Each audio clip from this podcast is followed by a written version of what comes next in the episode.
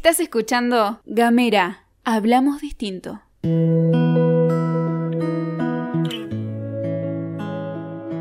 Hola, buenas tardes. Soy Gabriela Rivero para el podcast La poesía como el pan. Hoy elegí compartirles un poema de Juan Gelman, uno solo, que se llama Sobre la poesía. La verdad que es extensa la obra de Juan Gelman y voy a retomarlo seguramente en otro podcast porque me gusta mucho, mucho, porque me conmueve profundamente. Juan es un poeta argentino que nació en 1930 y que lamentablemente ya nos ha dejado, falleció el 14 de enero del 2014. Es, digo, porque nos ha dejado toda su obra y en él trasciende, un poeta que fue durante toda su vida militante en organizaciones sociales, además se desempeñó como periodista, traductor y tuvo que exiliarse durante la dictadura militar iniciada en el año 76. Durante toda su vida estuvo buscando a su nieta, nacida en cautiverio, nieta que recuperó su identidad en el año 2000. Dice, él decía, mejor dicho, hay una cita que cuenta que cuando en el acto que se hace por la recuperación de la identidad, Mujica da su discurso y él lee dos poemas, tuvo presente en forma permanente a su hijo Marcelo, quien fue justamente desaparecido en la dictadura. Juan, entonces, con un solo poema, en esta oportunidad, pero a quien vamos a traer en otros poemas más de su vasta obra que obviamente excede la posibilidad de un podcast.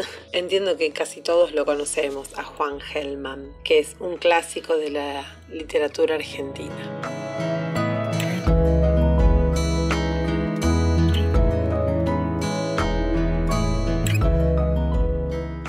Sobre la poesía habría un par de cosas que decir. Que nadie la lee mucho, que esos nadie son pocos, que todo el mundo está con el asunto de la crisis mundial y con el asunto de comer cada día.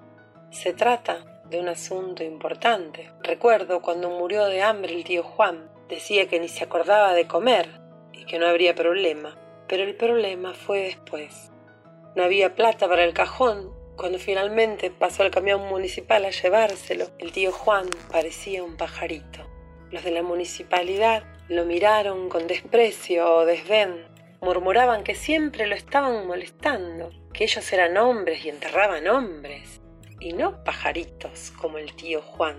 Especialmente porque el tío estuvo cantando pío pío todo el viaje hasta el crematorio municipal, y a ellos les pareció un irrespeto estaban muy ofendidos. Y cuando le daban un palmetazo para que se callara la boca, el pío pío volaba por la cabina del camión y ellos sentían que les hacía pío pío en la cabeza.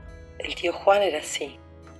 Le gustaba cantar y no veía por qué la muerte era motivo para no cantar. Entró al horno cantando pío pío. Salieron sus cenizas y piaron un rato, y los compañeros municipales se miraron los zapatos grises de vergüenza. Pero volviendo a la poesía, los poetas ahora la pasan bastante mal. Nadie los lee mucho. Esos nadies son pocos. El oficio perdió prestigio. Para un poeta es cada día más difícil conseguir el amor de una muchacha, ser candidato a presidente, que algún almacenero le fíe, que un guerrero haga hazañas para que él las cante, que un rey le pague cada verso con tres monedas de oro. Y nadie sabe si eso ocurre porque se terminaron las muchachas, los almaceneros, los guerreros, los reyes o simplemente los poetas. O pasaron las dos cosas y es inútil romperse la cabeza pensando en la cuestión. Lo lindo es saber que uno puede cantar pío pío en las más raras circunstancias.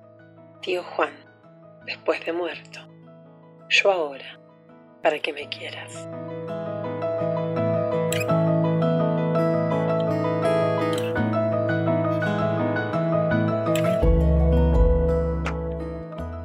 Hasta la próxima con Juan Gelman. Les dejo un abrazo grande y que la poesía sea como el pan.